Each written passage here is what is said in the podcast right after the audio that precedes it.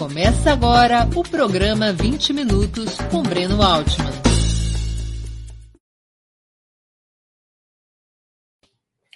Bom dia! Hoje é 19 de abril de 2021. Está começando mais uma edição do programa 20 Minutos. Nosso convidado do dia é Guilherme Boulos, professor e dirigente do Movimento dos Trabalhadores Sem Teto, o MTST. Bacharel em Filosofia e psicanalista, é filiado ao PSOL, foi candidato presidencial em 2018 e a prefeito de São Paulo em 2020, disputando o segundo turno contra Bruno Covas. Perguntas ao nosso convidado poderão ser feitas através do YouTube ou do Facebook. Basta escrever na área de bate-papo dessas plataformas. Desde já, agradeço aos que participarem, especialmente aos que o fizerem contribuindo com o Super Chat, se tornando membros pagantes do canal de Ópera Mundi no YouTube ou fazendo uma assinatura solidária em nosso site.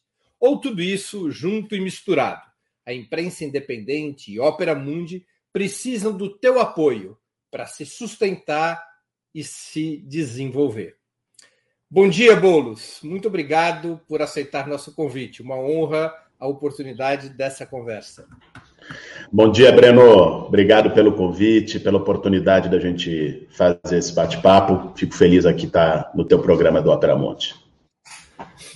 Guilherme, na tua opinião, por que, que uma tragédia humanitária tão impactante a caminho das 400 mil mortes ainda nesse mês e uma crise econômica tão profunda não provocam maior erosão da base de apoio do governo Bolsonaro e não geram movimentos de rebelião como os que assistimos em outros países, como o Paraguai, nosso vizinho ao sul, e os próprios Estados Unidos no ano passado? Breno, primeiro, é, acho que nós temos que ver o lado meio cheio do copo, mas também o lado meio vazio. Você pegou o lado meio vazio. É, eu, eu, acho que é importante a gente dizer também o quanto o Bolsonaro se desgastou. O Bolsonaro estava com uma aprovação no início do governo, em 2019, antes da pandemia, que era uma aprovação de mais de 50%. Hoje sobrou aí na última pesquisa 25%, 26% de aprovação do governo. Ele teve no ano passado derrotas importantes. Além da derrota política do Trump nos Estados Unidos, que impacta muito na política dele, no isolamento dele em termos internacionais, você teve a derrota nas eleições municipais. O Bolsonaro praticamente não levou nenhuma capital mais é, importante, nenhuma capital maior do país não elegeu a turma dele. E você tem é, o, o auxílio emergencial no ano passado, que deu ao Bolsonaro uma base popular, porque atribuiu a ele, ainda que essa não seja a realidade, a responsabilidade por ter dado o auxílio de 600. Isso já começou a cair nesse ano. A, a, ideia de que ele vendeu, de que a pandemia tinha uma saída, era cloroquina, ou era imunidade de rebanho, era qualquer coisa assim, essa ideia já se mostrou falsa para o país. E por isso ele está perdendo a aprovação nesse momento. É, a, a, perspectiva assim, de, das pessoas saírem da crise econômica hoje não existe com Bolsonaro no governo. 14 milhões de desempregados, quase 20 milhões de pessoas com fome e um auxílio emergencial que não dá para nada, sobretudo com a inflação de alimentos, inflação do bujão de gás que a gente está vendo no país. Então, está havendo uma corrosão progressiva da base do Bolsonaro. Ele tem ali um núcleo duro, que deve ser 12, 13, 14%, que é o núcleo duro, é o piso dele, que dificilmente ele cai disso, porque é uma coisa ideológica, né? é, uma, é uma batalha cultural que ele travou e coesionou um setor da sociedade a partir de razões ideológicas e com o trabalho deles nas redes sociais, mas, por outro lado, ele está se aproximando cada vez mais desse piso e perdendo é, a base popular. Eu, eu, vejo o Bolsonaro num governo em franco declínio, que não quer dizer que é cachorro morto, longe, disso. Aliás, eu tenho visto é, alguns setores dentro da própria esquerda, hoje, sobretudo depois da recuperação dos direitos políticos do Lula, que é uma vitória histórica importantíssima, não só para a esquerda, mas para a democracia brasileira, é, mas entrar num, num, clima de jogo ganho, de já ganhou, que é uma loucura, uma loucura. O Bolsonaro ainda tem bala na agulha, ainda tem uma, um poder nas Forças Armadas, em, nas polícias militares, em milícias, que pode desequilibrar o jogo. O lavajatismo, mesmo com, com a decadência da Lava Jato, o lavajatismo ainda é uma força na, na sociedade brasileira, e nós temos um país destruído, um país destroçado. Então, assim, o cenário não é, não, não é um cenário favorável ainda né, para a esquerda, para o campo popular, né, para a luta popular no Brasil, mas tem um declínio do bolsonarismo. E as manifestações, Breno, eu, eu acho que nós, elas não estão acontecendo em grande medida pelo, pelo nível devastador da pandemia. Você não tem a dúvida que, no, no que se refere aos movimentos sociais, aos movimentos populares, estariam sendo convocadas manifestações diárias no país, no cenário que a gente está aí com nível de insatisfação, se não fosse 3, 4 mil mortes por dia. Aqui, você pega o que era a pandemia no Paraguai. Né? Os Estados Unidos era um caso diferente, é verdade, mas lá você tem uma tradição do movimento negro de mobilização que também é diferente. E você teve um disparador muito forte lá, com que impactou no país o assassinato do George Floyd. Agora, é, com 3, 4 mil mortes por dia, é dificílimo você ter mobilizações massivas, ou mesmo você ter convocatória para mobilizações massivas. Eu espero muito que, quando tendo uma janela na pandemia, baixar a curva, aumentar o ritmo de vacinação, a gente possa tomar as ruas ainda esse ano. Essa seria exatamente minha questão em seguida. Você acredita, então, que com o alívio da crise pandêmica, na medida em que avance a vacinação massiva, emergirá um novo ciclo de lutas sociais? Eu acho que pode emergir. Não é certo. Né? Mas se a gente olhar os fatores, vê bem, é, a tragédia e o desastre da pandemia com uma responsabilidade clara no governo Bolsonaro. E hoje as pesquisas mostram que a população, em sua maioria, percebe e atribui essa responsabilidade ao governo Bolsonaro. Não vê o, o, a tragédia humanitária no Brasil como um fato da natureza. Né? Aliás, está cada vez mais difícil ver como um fato da natureza. É, junta isso com a crise econômica. Crise econômica, Breno, está chegando num limite, meu caro, que pode levar a convulsão social no país. É fome. É 19 milhões de pessoas com insegurança alimentar grave. É as pessoas voltando a cozinhar a lenha porque não tem dinheiro para o bujão de gás. É um cenário muito crítico. Você pega isso, né, todos esses fatores, com o alívio da pandemia, a possibilidade de ir para a rua, né, a partir do segundo semestre, imagino, enfim, não temos como ter mais nenhuma previsão segura sobre a pandemia no Brasil, mas se de fato se confirma o declínio da curva, aumento da vacinação, vai ter mobilização de rua. Se isso vai produzir um ciclo massivo de grandes mobilizações capaz de derrubar o Bolsonaro, ainda é difícil dizer, mas que vai ter, vai ter. E eu acredito que nós, do campo popular, dos movimentos sociais, dos partidos de esquerda no Brasil, devemos trabalhar para que essas mobilizações tenham foco no impeachment. No impeachment. Né, o Brasil não aguenta simplesmente até 2022. É evidente, temos que discutir 22, falar sobre 22, construir a possibilidade de imunidade em 22, mas isso não pode tirar o nosso foco na agenda do impeachment, de derrotar o Bolsonaro. O que, que, estão fazendo, ou deveriam estar fazendo, os partidos de esquerda, os sindicatos e os movimentos populares para preparar esse ciclo de lutas pós-pandemia? Breno, acho que tem é, dois ou três tipos de ação que precisam ser feitas nesse momento. Uma primeira é costurar mais fortemente os nossos vínculos de unidade. Para que a gente possa ir para a rua com força, com potência, tem que ir todo mundo junto.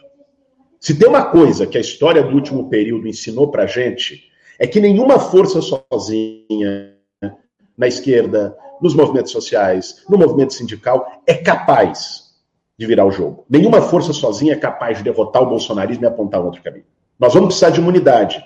E essa unidade não dá para deixar para construir ela só às vésperas da eleição de 22. Ela tem que ser testada na rua, ela tem que ser testada na agenda política, ela tem que ser testada nos processos de resistência. E acredito sim que ela possa amadurecer numa unidade para 2022, que é o desejável no nosso campo, para pôr fim a esse pesadelo. Então, a unidade, o exercício da unidade, eu tenho defendido desde o início do ano, conversei com muitas lideranças do nosso campo político, que a gente construa uma mesa permanente. Uma mesa permanente do campo progressista, com lideranças, com presidente de partido, com lideranças sociais, que a gente possa, é, nessa mesa, enfim, colocar uma agenda comum, um discurso comum. O bolsonarismo, ele consegue coesionar o campo dele porque eles têm uma narrativa em comum. Né? Eles vão lá e, e falam a, a, mesma coisa. Né? É vidas ou economia, é não sei o que, é cloroquina. A esquerda tem 200 narrativas, cada liderança falando uma coisa, cada partido conduzindo uma campanha, cada frente, cada movimento fazendo uma coisa. A unidade é chave. E um outro ponto essencial são os processos de diálogo com a sociedade na medida do possível. Nós temos que lutar com os instrumentos e com as armas que a gente tem. Se a gente não pode hoje ir para a rua que é a principal ferramenta histórica da esquerda para fazer oposição, né, nós podemos fazer campanhas de agitação, né, com a, a, produção lá, colagens, cartazes, vídeos. Nós podemos fazer campanhas de solidariedade, que além de terem um papel chave de enfrentar a fome num momento como esse, também tem um papel de enraizamento, de diálogo com o povo, de, de construção comunitária. Então, isso é essencial. O que não dá é para ficar parado é, num momento tão decisivo da história brasileira. Você acredita que seja possível afastar o governo Bolsonaro antes das eleições de 2022? Acho que é. E vou te dizer por quê, Breno. É claro que não ter rua dificulta muito. Mas pensa, pensa com a cabeça do Centrão. Veja, o Centrão, historicamente, não tem fidelidade a um governo do ponto de vista político-ideológico. Né? Ele é um grupo que se organiza a partir da, da análise do vento, da correlação de forças e dos seus interesses como bloco político. O Bolsonaro está naufragando. O Bolsonaro está chegando a níveis de popularidade tóxicos. O Bolsonaro é um párea internacional.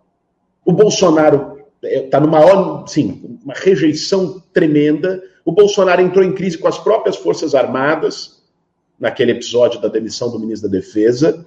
O Bolsonaro não tem nenhuma solução para a economia do país e coloca uma pandemia de cauda longa que ninguém vê a saída.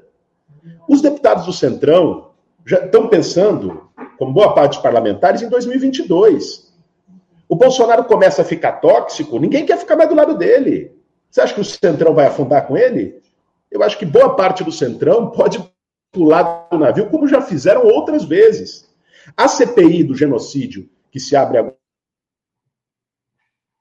agora no Senado, pode ser um prelúdio para que se crie as condições para uma reviravolta na própria relação de forças do Congresso que seja decisiva para derrotar o Bolsonaro. Setores da elite econômica já também desembarcaram. Aquele manifesto que saiu é uma expressão disso. Bolsonaro foi fazer um jantar com com alguns empresários, uns de corporação, apareceu meia dúzia para aplaudir ele. Ou seja, eu acho que começam a se criar condições por fissuras no andar de cima, pelo próprio interesse do Centrão. E se isso for completado o quanto antes possível para o processo de mobilização de rua, estão dadas as condições para o processo de impeachment. Deixa eu fazer aqui uma pergunta de advogado do diabo.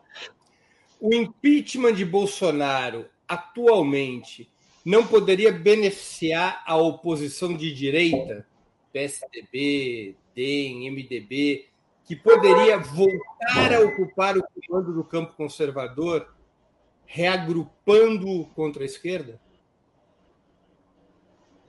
Breno, a oposição da direita tradicional brasileira, que alguns chamam de centro-direita, o que quer que seja, esse setor já ganha força naturalmente com o declínio do Bolsonaro.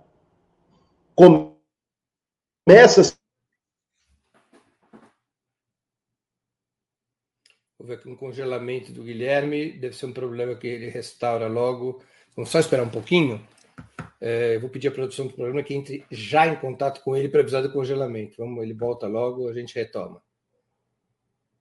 Só uma, um pouquinho de paciência, que às vezes lives têm essa dificuldade, né? Às vezes cai a conexão e a gente precisa restaurá-la. Tá voltando já, Guilherme. Bora lá. Caiu, caiu, caiu, a internet, caiu a internet aqui. Deixa eu te falar, se o, se o Bolsonaro segue ladeira abaixo no ritmo que está indo, começa a se tornar possível que ele esteja fora do segundo turno de 22, que era uma coisa impensável até dois, três meses atrás, até a recuperação dos direitos políticos do Lula e o agravamento do cenário de crise no país. Então, a, a oposição da direita tradicional, este campo, terá candidatura própria. Aliás, eu, eu fico, sim, abismado com setores do campo progressista que acham é, que, é, que é possível construir uma, uma aliança com esse dito centro ou com essa centro-direita e que eles viriam, em nome do anti-bolsonarismo, liderados por uma coalizão é, por uma coalizão liderada pela, pela, pela esquerda, de que viriam compor aqui. Essa turma terá candidatura própria, não será uma candidatura fraca, eles ainda não equacionaram o nome, né? Eles terão. Agora, esse não pode ser o nosso único cálculo, Breno, para o impeachment do Bolsonaro. Bicho, tá, tá, morrendo 3, 4 mil pessoas todo dia. Né? Quem não está morrendo de vírus está morrendo de fome. Assim, não, não dá para fazer um, simplesmente um cálculo das nossas é, conveniências eleitorais ou das nossas forças eleitorais para definir o movimento do, do, do impeachment do Bolsonaro. Acho que o impeachment é necessário para o país, é necessário para o povo brasileiro e pode significar a derrota política de uma força que é perigosíssima, que é perigosíssima, porque o bolsonarismo segue no país. É, o, o, o Bolsonaro pode ser derrotado nas eleições de 22, mas ele organizou o campo da direita brasileira como nunca havia acontecido antes, talvez só com Plínio Salgado, os integralistas lá nos anos 30. Nem a ditadura militar, em 21 anos, construiu um movimento de massa organizado socialmente e culturalmente em torno da ideologia de direita e extrema-direita no país. Então, a necessidade de derrotar o Bolsonaro é uma necessidade imediata de sobrevivência, mas também uma necessidade histórica para o Brasil. Você tem insistido na construção de uma frente de esquerda para enfrentar Bolsonaro e para forjar uma alternativa para o país, incluindo a disputa presidencial. No teu ponto de vista, quais as etapas que deveriam ser percorridas para construir essa frente de esquerda?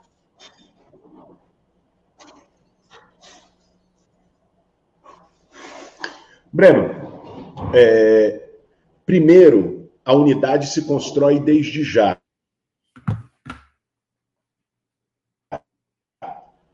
A construção de uma mesa. Foi? Não, tá, tá, tá ruim a conexão. É, você está com conexão de 4G ou de Wi-Fi? Não, é de Wi-Fi. É de Wi-Fi, mas eu, tem duas redes aqui, eu, eu, coloquei uma outra, acho que vai melhorar agora. Melhorou? Melhorou, melhorou. Bora lá. Vamos, vamos tentar nessa. É, o que eu estava dizendo, acho que o primeiro passo é a construção de uma mesa permanente de unidade, desde já, não só pensando em 22, mas para as batalhas de 2021, a batalha pelo auxílio emergencial contra a fome, a batalha é, pela vacinação, pelo fortalecimento do SUS por medidas de combate à pandemia, a batalha pelo impeachment, né, que, que você tenha uma mesa que organize isso, que construa isso desde já.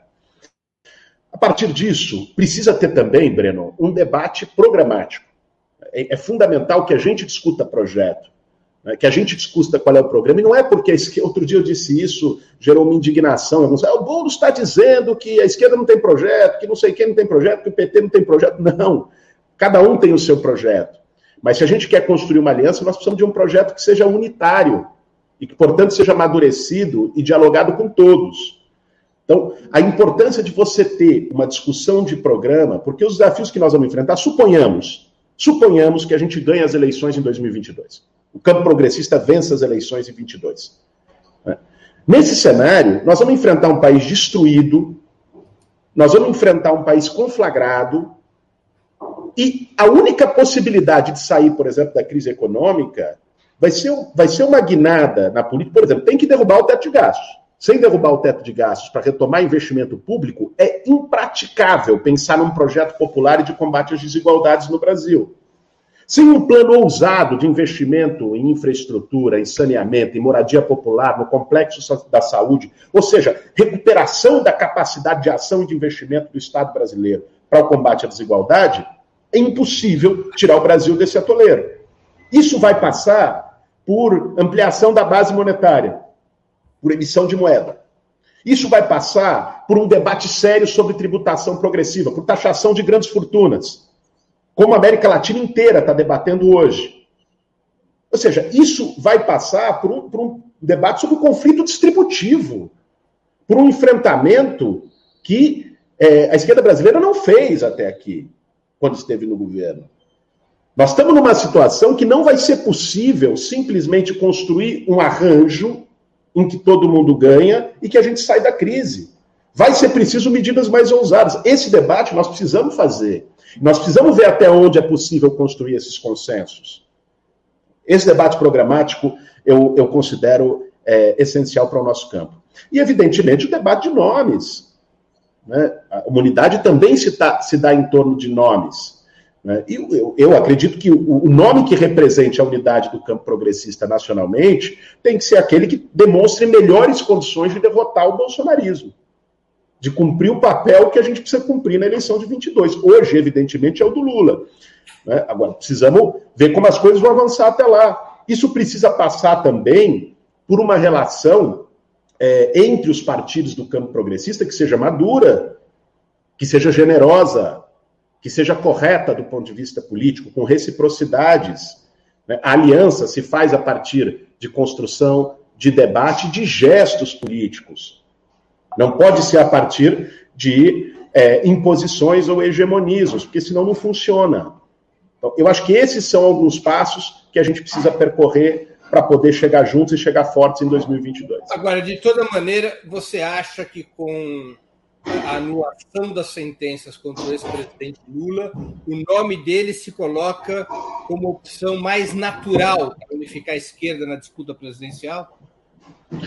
Breno, as pesquisas mostram, e não só as pesquisas, a força política e a capilaridade social que o Lula tem no país, é, que o, a, a, força que o, que o nome dele pode ter para derrotar eleitoralmente o Bolsonaro.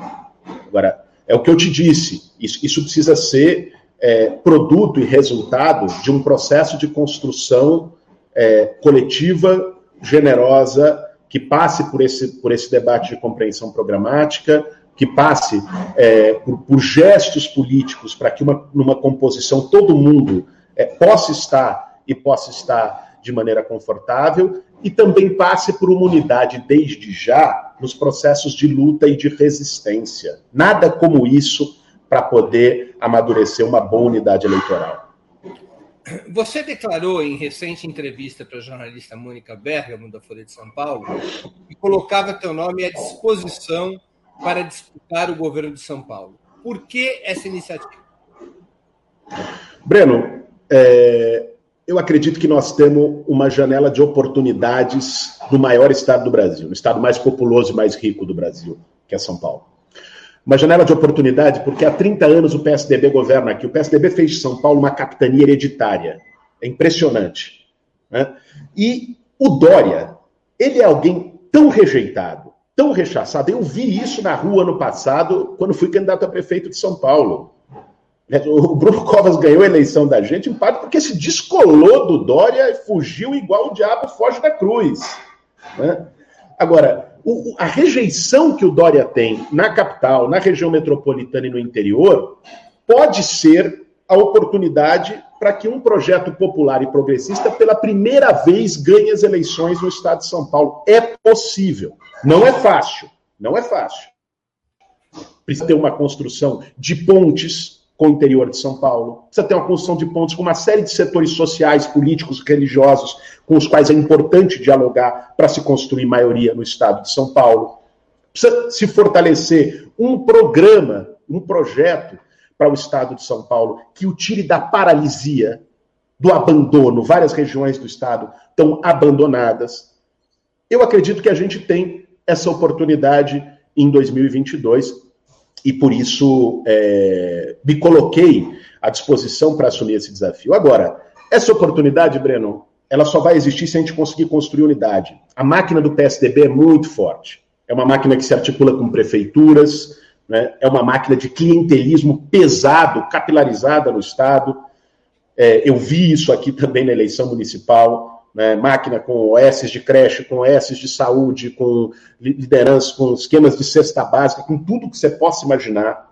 Né? Então, é, para poder vencer o PSDB em São Paulo, nós vamos precisar de unidade do campo progressista.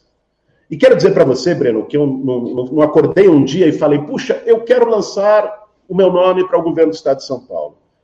Primeiro, se nós fomos para o segundo turno na eleição aqui na capital, tivemos mais de 2 milhões de votos, em condições adversas. No primeiro turno eu tinha 17 segundos na televisão, tinham quatro candidaturas do campo progressista. Mesmo assim, nós fomos ao segundo turno, no segundo turno mais curto da história eleitoral brasileira, por conta da pandemia, só teve 15 dias, sete dias de propaganda na TV. Eu peguei Covid no dia do debate final, não pude nem votar em mim.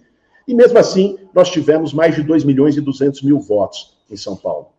A partir disso, é, eu fui procurado para dialogar por várias pessoas do, do, do, nosso campo, de vários partidos, inclusive do PT, do PCdoB, né, de, de partidos do nosso campo, para construir um projeto né, conjuntamente é, para São Paulo.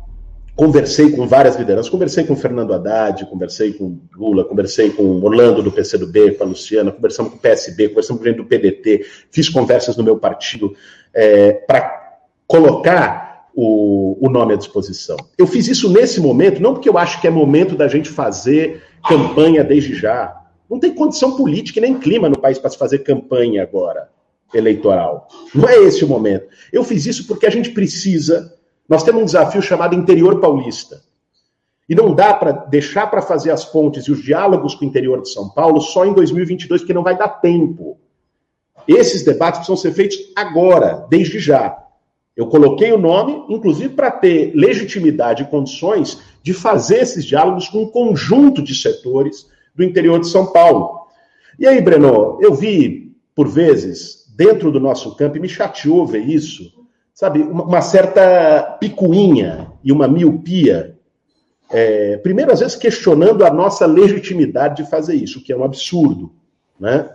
E segundo, querendo arrumar briga que não existe, né? querendo ficar criando intrigas que simplesmente não existem e não tem o menor sentido. Nós estamos Bolsonaro governa o Brasil. Dória governa São Paulo. Nós estamos no meio de uma pandemia. Nós estamos numa pandemia da fome. E tem gente que acha que o, o que tem que fazer nesse momento é ficar arrumando briga é, entre, os, entre os setores de esquerda. Sabe? Não, não, não dá. Não dá para ser assim. Não dá. Eu, eu ouvi outro dia até gente dizendo, é, um, um, intelectual de esquerda, dizendo, não, porque o Boulos sempre atua contra o PT, contra o Lula. Eu fiquei admirado. Que assim, eu pergunto onde essa pessoa estava lá no dia que o Lula foi preso nos sindicatos metalúrgicos, quando nós estávamos lá com a Frente Povo Sem Medo, com o MTST. Onde essa pessoa estava quando o MTST e a Frente Povo Sem Medo fizeram a ocupação simbólica do triplex, pela qual eu respondo na justiça até hoje? Né? Onde essa pessoa estava quando, quando eu decidi entrar no PSOL? Fui atacado, inclusive por hoje companheiros de partido, né? Por ter me posicionado e ter ajudado a mudar o perfil do partido para não ser antipetista, para não ser lavajatista, para ter um perfil de amplitude e de unidade no campo progressista. Então, sabe, é muita falta de noção de ficar querendo arrumar encrenca entre, os, entre o campo progressista e entre os setores de esquerda. Unidade implica gesto, implica mão dupla, implica generosidade. Né? Tem gente que não aprendeu nada com o que aconteceu no Brasil nos últimos cinco anos. É preciso aprender. Para a gente acertar, para a gente corrigir erro, para a gente construir um futuro, é preciso aprender com a história. É, Guilherme, não seria mais proveitoso que em uma fórmula de unidade dos partidos de esquerda você saísse para o Senado com mais chances de vencer, ou até mesmo a deputado federal, com a possibilidade de obter mais de um milhão de votos e aumentar o número de parlamentares de teu partido? Você não está excessivamente confiante sobre a possibilidade da esquerda derrotar os tucanos aqui em São Paulo? Breno, é, quando eu decidi colocar meu nome, primeiro por duas razões. Primeiro, porque eu de fato acredito, estou enxergando que existe uma janela de oportunidade. Não só pelo sentimento de conversa com as pessoas e com vários setores da sociedade, mas por pesquisa. O nível de rejeição que o Dória tem hoje, Breno, nenhum governador tucano jamais teve. Nem Alckmin nos piores momentos, nem Serra, ninguém. O nível de rejeição do Dória é um negócio assim brutal. Eu acho que isso nos dá uma oportunidade.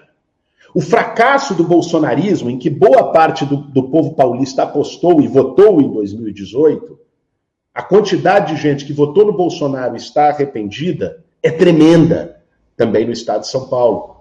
Então, eu acredito que existe este espaço.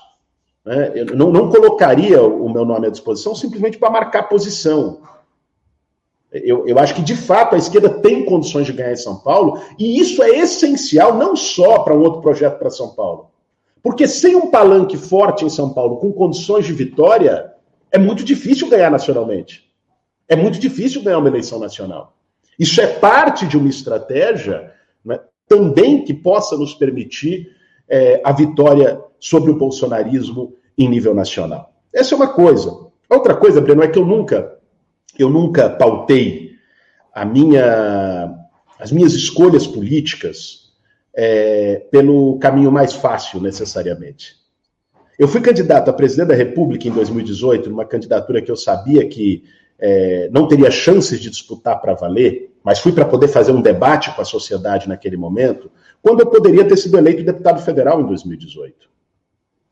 Né? É, assim, eu, eu não, não, vejo a política como ali uma carreira que você vai galgando passo. E não, não, quero dizer aqui que eu não possa ser deputado federal, ou qualquer tipo de diminuição ao cargo de deputado federal, de senador.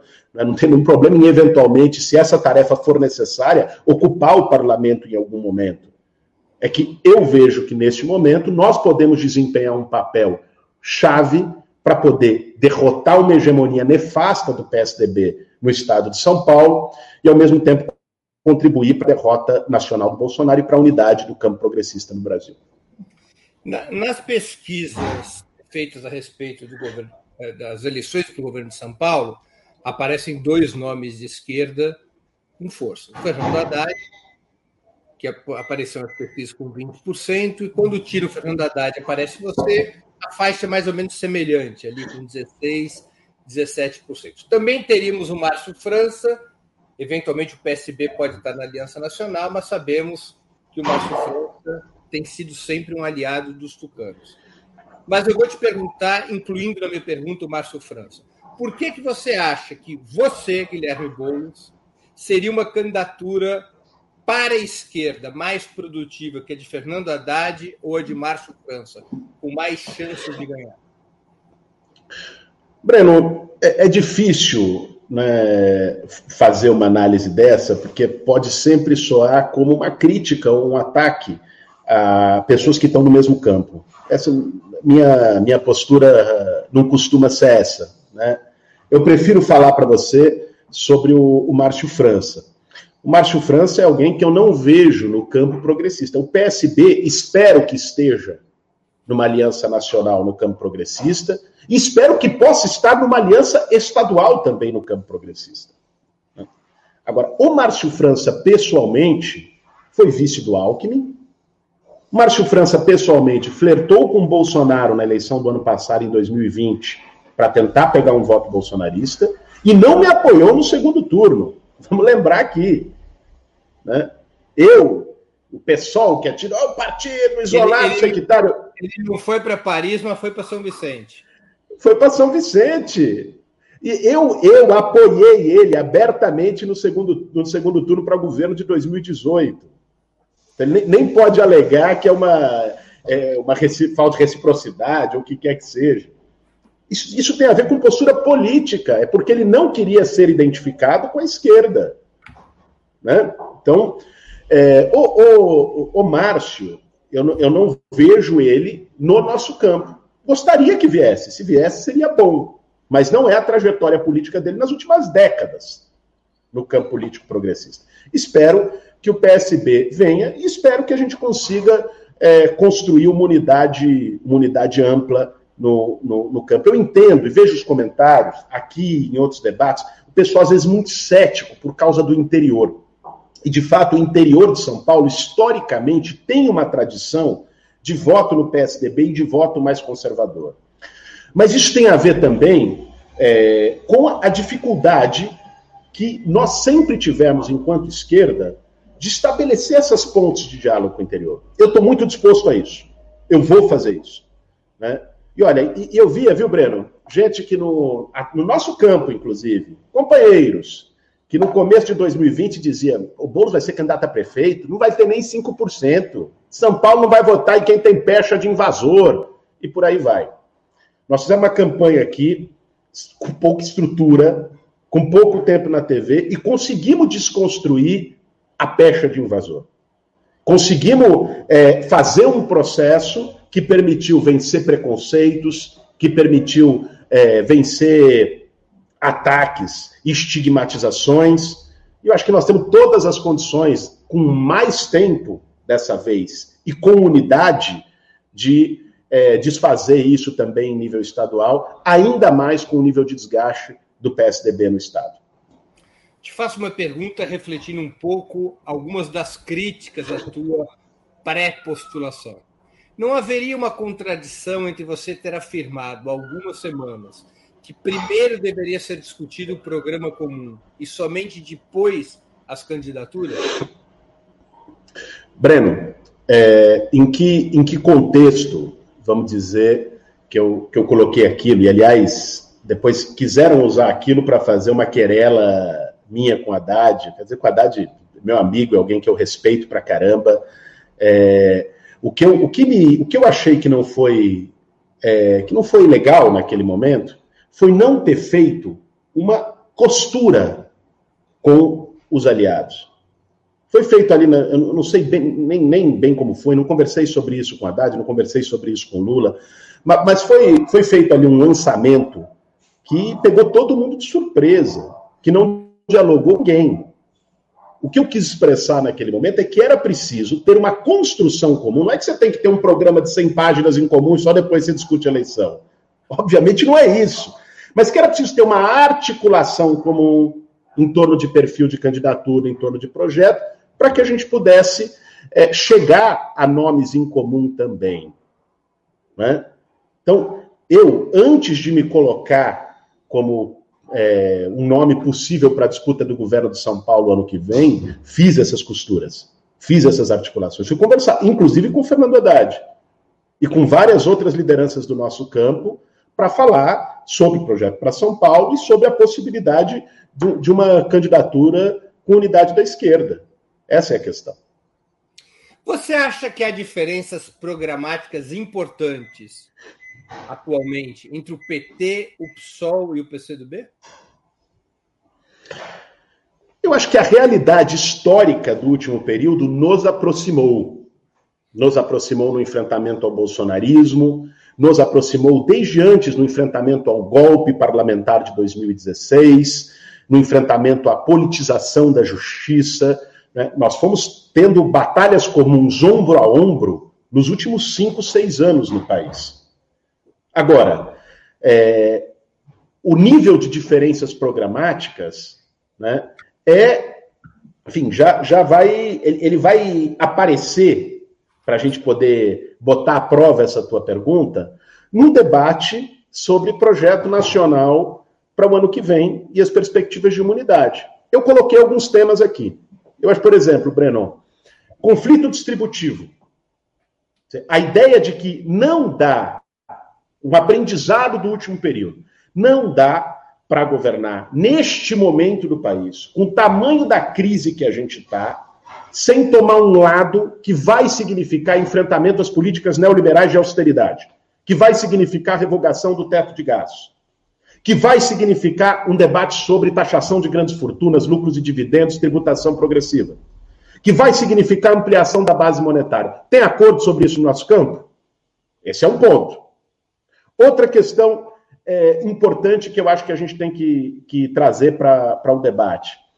É, nós precisamos discutir, enfim, modelos de governabilidade.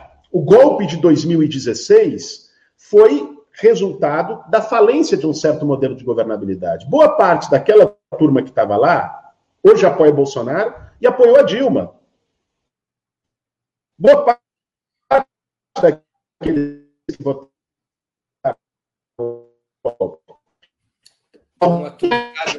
É possível. Guilherme, eu vou te pedir Guilherme, nós estamos você está com problema de conexão de novo. Eu vou te pedir para sair e voltar. Unicamente.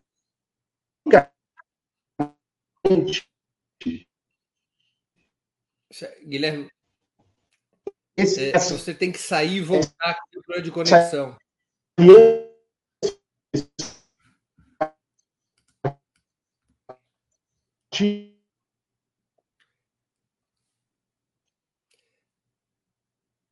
Guilherme, deu problema de conexão, você precisaria sair e voltar. Que congelou sua imagem e congelou o som. Vamos dar só um tempinho aqui, a gente retoma com a pergunta que ele estava respondendo. Infelizmente, nós temos que nos deparar com esses pequenos problemas técnicos que às vezes atrapalham. O Guilherme está voltando. Aí, bora lá. Bora lá, Bruno. A internet. Então. Pra, eu vou te pedir para retomar, então, o tema das diferenças programáticas que você estava falando. Eu acho que deu, deu para ouvir o que eu falei da primeira, que era a questão do conflito distributivo. A segunda, a segunda modelo de governabilidade. Né? Eu, eu acho que um aprendizado do último período é que não dá para se fiar unicamente numa aliança parlamentar, embora ela possa ser necessária para se obter maioria no Congresso, considerando que a esquerda nunca teve maioria no Congresso por conta própria, mas é preciso também mobilizar a sociedade. É preciso também você ter formas de participação popular, de aproximação do poder e das pessoas, de valorizar o papel dos movimentos sociais na construção de uma governabilidade, é, como não se teve. Nós temos unidade em relação a isso? Outro ponto essencial é como nós vamos fazer a disputa cultural e de valores. E aí nós temos que aprender, Breno, com a maneira. Olha, o bolsonarismo conseguiu construir também um movimento cultural, aqueles 12, 13% que a gente estava falando, porque ele entrou num campo fértil, porque eles ganharam por WO a disputa cultural, a disputa de valores no país. Nós não fizemos essa disputa, a ponto de muita gente que foi beneficiada pelas políticas sociais dos governos Lula e Dilma, pelo ProUni, pelo FIES, depois votou no Bolsonaro. Não, não, não houve uma disputa política na sociedade sobre o significado desses governos da luta por direitos, né? sobre, sobre valores e princípios de sociedade. Nós precisamos fazer esse debate. E um último ponto, para não me estender. É, nós precisamos fazer um debate de modelo de desenvolvimento também. Qual é o perfil de crescimento que nós queremos para o Brasil? O Brasil passou nas últimas décadas, inclusive durante os governos progressistas, por um processo de reprimarização. O Brasil hoje é a fazenda da China e da Europa. Produz soja, milho, carne, minério de ferro para exportar, num papel subordinado na divisão internacional do trabalho. Olha agora o tema das vacinas. É claro que pós-golpe você teve um desmonte do investimento em ciência, pesquisa e tecnologia. Para a gente ser justo, esse, esse investimento aconteceu de uma maneira forte, inclusive nos governos Lula e Dilma. Mas, é, veja, nós estamos com Pires na mão pedindo vacina para a Índia, para a China, sendo que nós temos a Fiocruz, um plano nacional de imunização que foi referência no mundo inteiro. Nós temos que ter um investimento em ciência, tecnologia, em educação. Nós temos que debater seriamente que modelo de desenvolvimento que a gente quer. Um modelo de ciência que permita o Brasil entrar num, num novo modelo de, de reindustrialização de uma outra forma, pela alta tecnologia, pela pesquisa.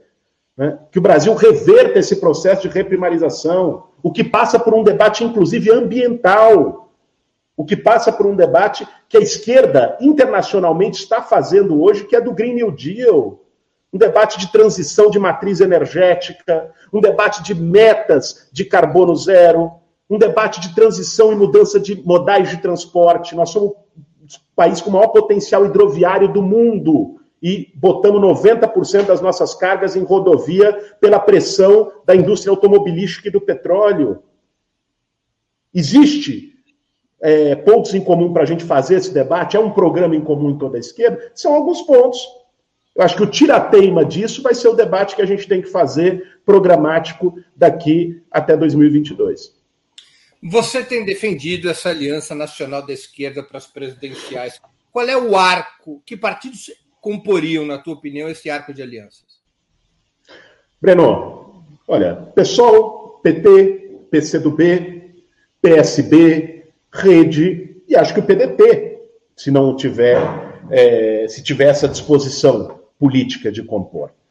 É, e a, a, o debate de compartidos de, de é, centro, centro de, ah, claro, obviamente os partidos mais à esquerda, estou falando dos que têm representação parlamentar, mas PCB e UP, né? Agora, o debate dos, dos partidos, é, com os partidos de centro ou centro-direita, que está, enfim, está tá acontecendo, tem essa discussão, essa polêmica, ah, vamos avançar para o centro-centro-direita. Olha, eu não sou contra dialogar com ninguém, eu, aliás, dialogo com todo mundo, né? Agora, eu acho que a gente não pode ter ilusões. Acreditar que a centro-direita brasileira, que a direita liberal brasileira, qualquer nome que queira se dar para isso, que eles não vão ter um projeto próprio em nível nacional e nos principais estados do Brasil, é, no meu ponto de vista, é uma ilusão. De que eles vão vir para um projeto dirigido e capitaneado pela esquerda, ou pelo campo progressista, né? eu não acho que é real por mais que se tenha disposições de fazer concessões programáticas. Eles terão candidaturas, eles se organizarão em torno de uma ou mais candidaturas, e essa candidatura não será irrelevante em 2022. Porque eles têm é, capilaridade e força no poder econômico, no mercado financeiro, nas classes médias urbanas. Não nos iludamos. Então, eu, eu vejo é, não tem, assim, não é uma coisa de falar, não pode dialogar com setores de centro-direita, é um crime, é uma traição política, não é isso. Mas é uma, uma ideia de que esse diálogo, do meu ponto de vista, não vai avançar, não vai prosperar, porque esse setor terá política própria e terá nomes próprios em 2022. Eu acho que a gente tem que se preocupar em organizar o campo progressista como um todo. E aqui eu quero reforçar uma definição, Breno. Porque campo progressista pode, pode ser qualquer coisa, né? Então, o que, que eu acho que é o campo progressista? É quem se une hoje em torno da necessidade da luta democrática contra o autoritarismo do Bolsonaro, pelas liberdades fundamentais, contra a militarização da política, contra a milicianização da política. É isso. Mas isso só não basta. Além disso, é quem se une contra a política econômica neoliberal que levou o país à devastação econômica e social, que levou a 14 milhões de desempregados, que levou a 19 milhões de pessoas com fome, que levou o país a estar na sua recuperação econômica mais lenta da história das crises, no seu nível de investimento mais baixo em 50 anos. Esse, para mim, também é um corte para a unidade política e, e eleitoral. Eu acho que a partir daí a gente precisa se preocupar, e mesmo isso não está fácil, não está dado, em organizar uma frente é, do campo progressista. Com isso, você respondeu uma pergunta de um espectador nosso que contribuiu com o Superchat, o Camilo de Leles Ribeiro da Silva, que ele, ele havia perguntado a você se você acha que o Lula deveria fazer acordos com o centro e a direita. É o caso típico em que a resposta veio antes da pergunta.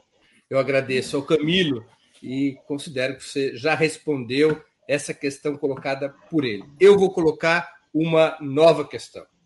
Você acha que seria possível à esquerda apoiar candidatos a governador de outros campos políticos em determinados estados para fortalecer essa alternativa nacional progressista? Sob quais condições? se a resposta for positiva? Breno, depende muito. Depende muito. Eu acho, assim, é muito complicado, sobretudo depois de tudo que a gente viveu, a esquerda se vincular a oligarquias locais, que são o símbolo do projeto antipopular naquele Estado. Acho muito complicado isso. Quando diz que depende, é, é porque, assim, qual é o projeto que vai estar em jogo no Estado? Por exemplo, se for, vamos pensar uma situação limite. Você precisa derrotar o bolsonarismo no Estado. Bolsonaro é muito forte naquele Estado. Né? E, você, e você precisa derrotar o bolsonarismo e você vai fazer uma articulação que eventualmente não seja liderada pelo campo progressista é, naquele Estado, ou que envolva setores que não são do campo progressista naquele Estado e que esses mesmos setores que não são do campo progressista estão vinculados ao compromisso de apoiar a candidatura do campo progressista nacionalmente. Eu acho que tem que se sentar na mesa e discutir. Agora, sempre com muito cuidado. Sempre com muito cuidado pelo seguinte: eu acho que uma das coisas que nos prejudicou muito na disputa do último período foi uma certa diluição ideológica. A ideia de que a político é tudo igual, de que é tudo farinha do mesmo saco, que foi produzida, reforçada pelo lavajatismo, que foi é, a antipolítica produzida e reproduzida no café da manhã, no almoço e no jantar nos últimos anos no Brasil, nós temos muito cuidado para não é, também, na nossa prática, alimentá-la. Né? Se a gente fica é, reforça vínculos, nós não podemos ignorar, Breno. Assim, uma coisa era fazer esse debate em 2010, outra coisa é fazer esse debate em 2020 depois de um golpe parlamentar, depois de tudo que a gente viveu no Brasil. Eu acredito que a esquerda precisa ter projeto próprio, eu acredito que a esquerda precisa ter critérios na construção é, das suas alianças. Não acho que o tempo é para sectarismo, não acho que o tempo é para políticas isolacionistas. Nós temos a extrema-direita no governo do Brasil, nós temos que ter amplitude de diálogo com todos os setores, mas, ao mesmo tempo, nós não podemos diluir o nosso projeto e diluir a nossa cara enquanto esquerda em qualquer tipo de aliança. Eu vou citar dois casos, um pouco ainda em torno dessa questão, e, enfim, talvez ajude a concretizar o problema. Existe a possibilidade de Roberto Requião, que ainda é do MDB, ser candidato ao governo do Paraná. Esse é um caso. Existe um outro caso que é, diz respeito mais diretamente ao PSOL, que é o Pará. O atual governador do Pará recentemente deu uma entrevista dizendo que o principal aliado dele é o prefeito de Belém, que ele está disposto eh, que ele é contra o Bolsonaro e suas políticas, que ele está disposto a apoiar o Lula como candidato a presidente e que ele está disposto a montar uma fórmula de composição com as forças de esquerda para disputar a reeleição de 2022. São duas situações que eu gostaria que você comentasse. Vamos lá. É, primeiro, é, o Requião é fácil. Né? Porque o, o Requião não é do MDB. Tem uma fácil e uma difícil. É, o Requião, o Requião está no MDB por circunstâncias da vida. O Requião é uma figura progressista, altamente respeitável, né, combativo, combativo mais do que muita gente que está nos partidos de esquerda. Né? Então eu tenho muito respeito pelo Requião e acho, claro, falo aqui por mim, viu? Eu sei lá daqui a pouco, não sei qual é a posição do pessoal no Paraná, não sei qual é, qual é o nível de aprofundamento desse debate, é, se já começou, se não começou, mas, mas eu vejo o Requião como alguém que possa muito bem representar o campo progressista é, em, em, qualquer disputa. Mesmo ele estando no MDB. Mesmo ele estando, não sei se vai ficar também, né? Não sei se o, é, é, o, próprio MDB, não sei se, se, se aguenta. Acho que o Requião segura a onda lá porque ele tem força no partido, no, no Estado e tal. Né? Mas o Requião não, é, é uma antítese da política do MDB. O Requião estava na linha de frente contra o golpe dado pelo Temer e pelo Cunha, que são do MDB, e ele era do MDB. Né? Agora, o, o caso do Pará, eu, eu, o que eu sei é que o, o Helder Barbalho tem construído uma parceria com a prefeitura do Edmilson, por exemplo, para ajudar no, no processo do, do, pagamento da renda. Foi feita uma parceria da renda emergencial, a renda básica que o Edmilson lançou em Belém, que é uma referência.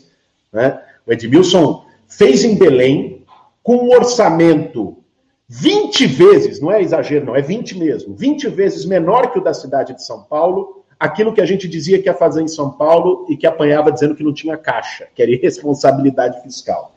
Ele fez em Belém. O Edmilson fez em Belém, com orçamento de uma capital pobre, o que o Bolsonaro deixou de fazer no Brasil, cortando o auxílio emergencial no mesmo mês. É, é muito respeitável. O trabalho que a prefeitura do Ed está fazendo lá é, é, é um modelo, é um exemplo de que é possível fazer gestão de esquerda é, de forma popular, com resultado, com inversão de prioridades. E eu sei que o Helder Barbalho, nessa linha do anti-bolsonarismo, porque ele se posicionou contra o Bolsonaro, inclusive foi vítima. Bolsonaro botou a Polícia Federal para ir para cima dele, como ele faz com os governadores, como fez com governadores do, do campo de esquerda também. Essa oposição ao Bolsonaro a, aproximou o Helder do, do Edmilson e tem tido uma parceria na prefeitura. Eu não, não, não conheço a realidade específica de Belém para saber como isso vai evoluir, como se, se existe alguma perspectiva é, de composição ou não no Pará, por isso eu prefiro é, não, não dar um, um, veredito sem antes conversar com meu amigo Edmilson e com, e com os companheiros Você não daria um veredito, mas também não daria um veto. Breno, eu acho assim, é, eu acho, te digo assim, da minha, minha opinião particular, conhecendo também o pessoal, muito improvável que o, que o pessoal não tenha uma candidatura, é, ou que não tenha nenhum tipo de candidatura da esquerda, que, que o Helder seja um candidato único na eleição de 2022. Acho muito improvável. Tá?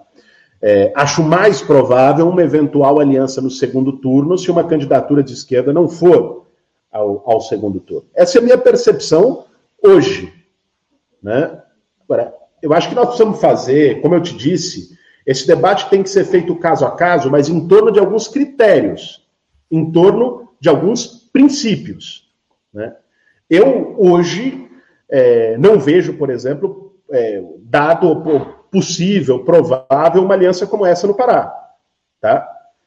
Tem, tem um fator do que, do que representa também os barbalhos no Estado, né? É, que é, por exemplo, que representa o Renan Calheiros em Alagoas. Né? O que, enfim, que representam outras figuras de oligarquias regionais é, em, em, vários estados do Brasil. Então, eu, eu, a princípio, não vejo isso como caminho natural. Agora, para derrotar o bolsonarismo, nós temos que ter a capacidade de sentar e dialogar com o conjunto dos setores políticos, o que não é a mesma coisa de fazer é, alianças em primeiro turno para as eleições de 22. Tem uma pergunta de um outro, de outro internauta que contribuiu com o Superchat, novamente eu agradeço, que é o Sandro Rosa. É uma pergunta: Bolos, você está conversando com o Freixo? Claro, eu converso muito com o Freixo. O Freixo é meu companheiro de partido, né, um amigo. Eu converso é, recorrentemente, semanalmente com o Freixo, é, que agora também colocou o seu, seu nome à disposição para uma disputa no Rio de Janeiro, também está fazendo o esforço da construção de uma unidade lá no Rio, é, e tem tá como líder da minoria, representando muito bem o, o nosso partido e o campo da oposição. Guilherme, você acha que o cenário político está consolidado em uma polarização entre o bolsonarismo e a esquerda? A oposição de direita estaria em um mato sem cachorro, junto com o Ciro Gomes? Breno, acho que é cedo para dizer isso. É, porque o bolsonarismo está se enfraquecendo muito rapidamente no país. Eu acho que o Bolsonaro pode chegar em 2022, se é que não avance um processo de impeachment em 2021, e insisto que esse deve ser uma, um caminho que a esquerda deve optar, mas o Bolsonaro é, tende a chegar em 2022 muito enfraquecido. Essa é a minha avaliação hoje. Repito, não quer dizer que é cachorro morto, não quer dizer que é carta fora do baralho. Uma interrupção, porque todas as pesquisas mostram que ele hoje estaria no segundo turno. Sim, hoje, Breno, é um, uma pesquisa é um retrato a um ano e meio da eleição. As pesquisas há, três, há dois meses atrás mostravam que ele ganhava de todo mundo no segundo turno. As pesquisas hoje mostram que ele perde de praticamente todo mundo no segundo turno. Dois meses. Nós temos um ano e meio daqui até a eleição de 2022. Você não acha, me perdoe por te interromper, você retoma teu raciocínio. Claro, você claro. Você não acha que o declínio da pandemia, com o aumento da vacinação e a natural recuperação da economia pelo simples fato que a pandemia arrefece, isso não pode devolver ao Bolsonaro algum nível de popularidade? Acho que pode, mas não vejo esse como o cenário mais provável. Primeiro, porque o buraco é muito embaixo. Segundo, porque a política econômica que eles adotam não levará o Brasil a uma recuperação econômica, não levará à recuperação do emprego, não levará à recuperação da renda, não vai ser capaz de combater a fome. Então, nós vamos ter é, setores, nós vamos ter talvez até uma piora para alguns setores do, do, do sentimento em relação à situação econômica. Né? O cenário é devastador, o cenário é muito crítico do ponto de vista econômico. É claro que o Brasil, espero que saia da pandemia, que supere a pandemia, que consiga vacinar o mais rápido possível a sua população, que a vacina seja é, resistente a, a novas cepas, variantes e tudo mais, que a pandemia possa ser superada. Mas o trauma da pandemia, o rastro de sofrimento de mortes da pandemia, isso não vai, não vai se perder, não vai ser esquecido. E a responsabilização do Bolsonaro nisso é direta. Eu, o que eu reitero, o cenário está aberto, Breno. Existe a possibilidade de ter uma, do Bolsonaro manter um patamar que o permita polarizar com o campo progressista para ir para um segundo turno de 22? Óbvio que existe. Esse é o cenário que nós temos ainda hoje, olhando qualquer pesquisa. Mas se a gente olha a tendência, olha o filme e não a foto, a tendência do que tem acontecido nos últimos meses é um declínio do apoio do Bolsonaro, a piora das suas condições de governabilidade e uma degradação das condições econômicas do país. Se este filme segue essa mesma tendência daqui até 22, o Bolsonaro chega mais fraco e isso implica o maior fortalecimento do campo da direita tradicional brasileira, polarizando com a esquerda. Esses dois cenários são possíveis. Né? Nós temos que estar tá preparado para qualquer um deles. Você acha que está garantido como um dos polos de qualquer que seja a polarização o campo progressista ou a candidatura do ex-presidente Lula? A esquerda está garantida no segundo na polarização, qualquer que seja o candidato, ou essa é uma realidade apenas a candidatura do ex-presidente Lula? Ah, é difícil dizer, né? É difícil dizer pelo, pela distância que nós estamos do, do processo eleitoral e por todas essas variáveis. Eu acredito que a, a, sim, a própria deterioração do governo Bolsonaro fortalece o espaço do campo progressista. É evidente que o Lula é uma força à parte. Né? Lula foi presidente da República, tem um nível de, de popularidade, de aprovação é, no, no, nos setores é, mais profundos do país, nos interiores, nas periferias, é, em que eventualmente outros setores da esquerda, outros nomes da esquerda, é, às vezes tem até uma taxa de desconhecimento, né? é o meu caso, inclusive. Então, enfim, eu acho que o Lula é uma demonstra ser um, ser um nome forte, né? por, por tudo que ele representa, para capitanear uma, uma candidatura dessa natureza. Mas, como eu te disse, Breno, quero aqui até fazer uma, uma, segunda ressalva. Uma primeira é que isso tem que ser um processo de construção, de construção de aliança política dentro do campo progressista, que passe pela definição do nome, mas não só, passe pelo acúmulo de projeto em vários pontos que a gente debateu aqui hoje e passe pelo espaço de cada força política, de cada partido político nessa aliança. E segundo, é, nós estamos aqui no nosso bate-papo e eu estou te colocando de maneira muito franca, muito aberta, quais são as minhas percepções e as minhas visões. Agora, eu não faço política individualmente, Breno. Eu nunca fiz e não faço. Desde moleque, entrei no movimento estudantil, já estava num grupo, num coletivo. Depois fui no movimento social e sou dirigido por um grupo e por um coletivo. E entrei num partido político, no PSOL, e respeito as instâncias e os espaços do meu partido.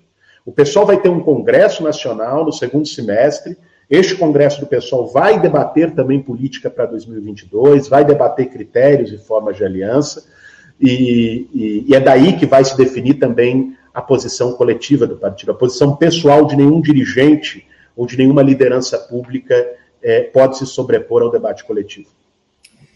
Guilherme, por fim, e o papel do Ciro Gomes? Você acha que o Ciro Gomes, de vez, atravessou o Rubicão, saindo do campo progressista e se inserindo numa tentativa de aliança com a oposição de direita?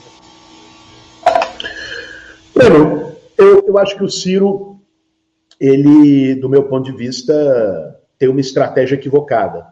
Eu acho que o Ciro é alguém do campo progressista. Essa é a minha leitura. Eu vejo gente dizendo, o Ciro é de direita, o Ciro... Não, não acho que o Ciro é de direita. Se você olhar as posições do Ciro em relação à política econômica, as posições do Ciro em relação ao Bolsonaro, as posições do Ciro em relação à democracia, se não é uma figura de direita. A gente precisa forçar a mão para poder fazer esse tipo de caracterização. Mas acho que ele adotou uma tática para a construção da sua viabilidade eleitoral que o levou para alguns descaminhos, do meu ponto de vista.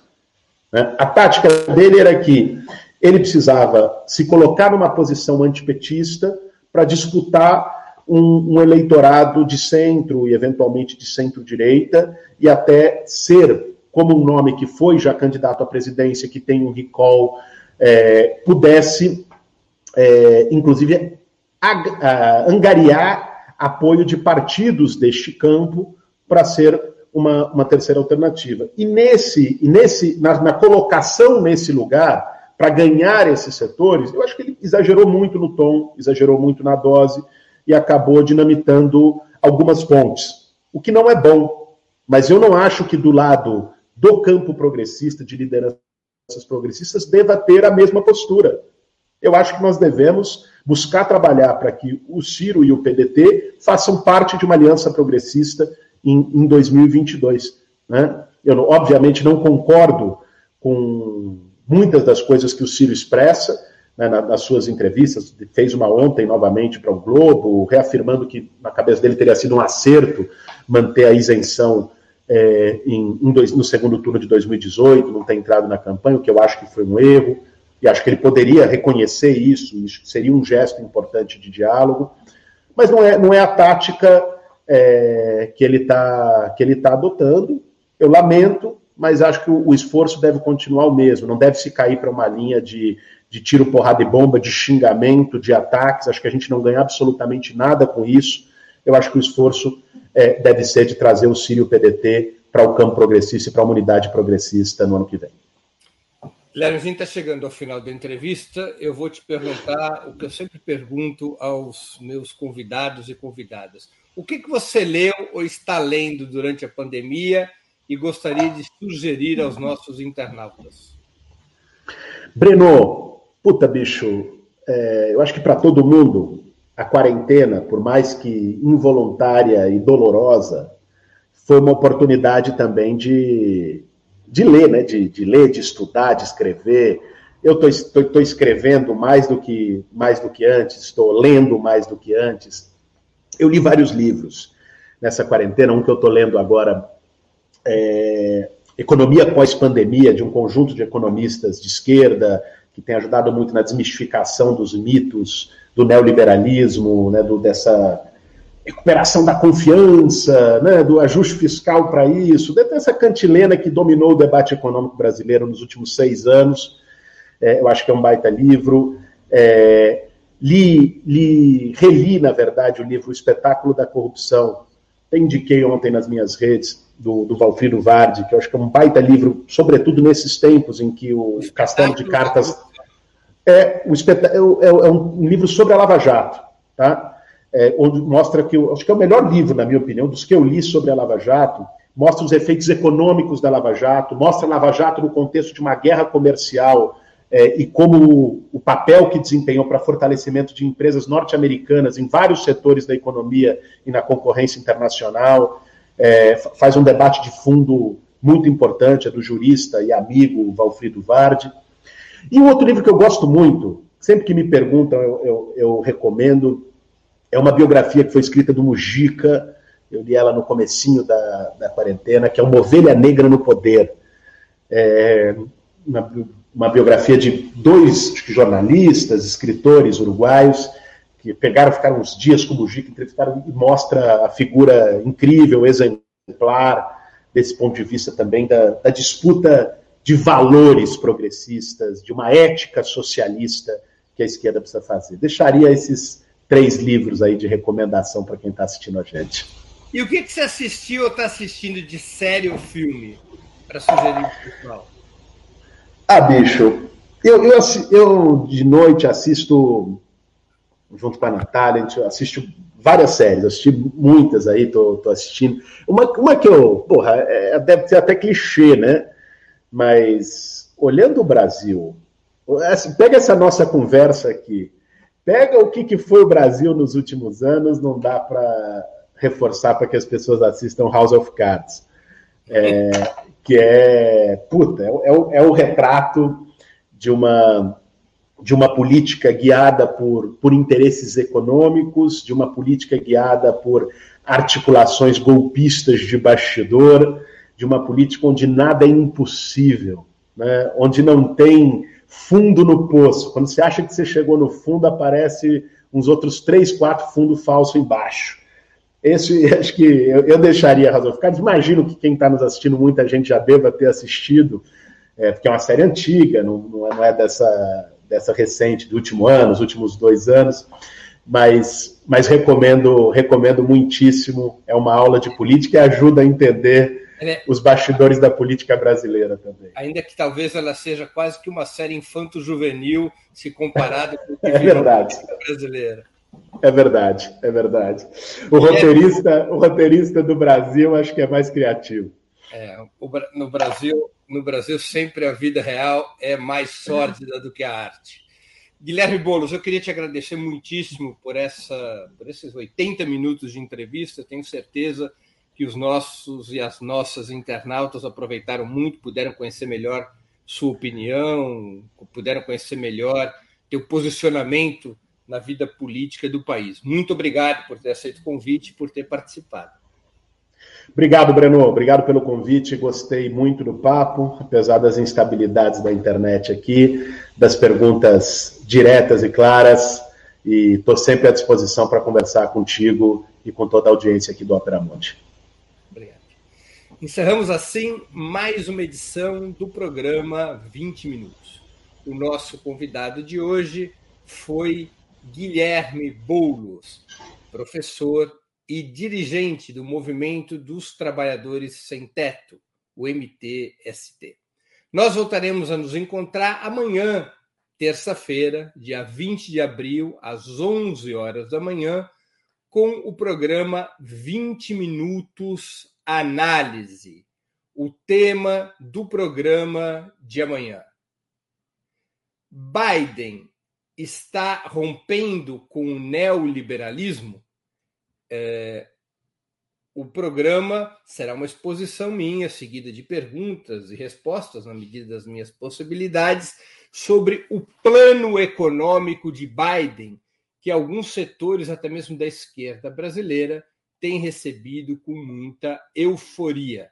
É uma discussão sobre esse plano econômico de Joe Biden, do novo governo dos Estados Unidos. Amanhã, terça-feira, dia 20 de abril, às 11 horas da manhã, nos canais de Ópera Mundi no YouTube, no Facebook e no Twitter. Até lá e um grande abraço.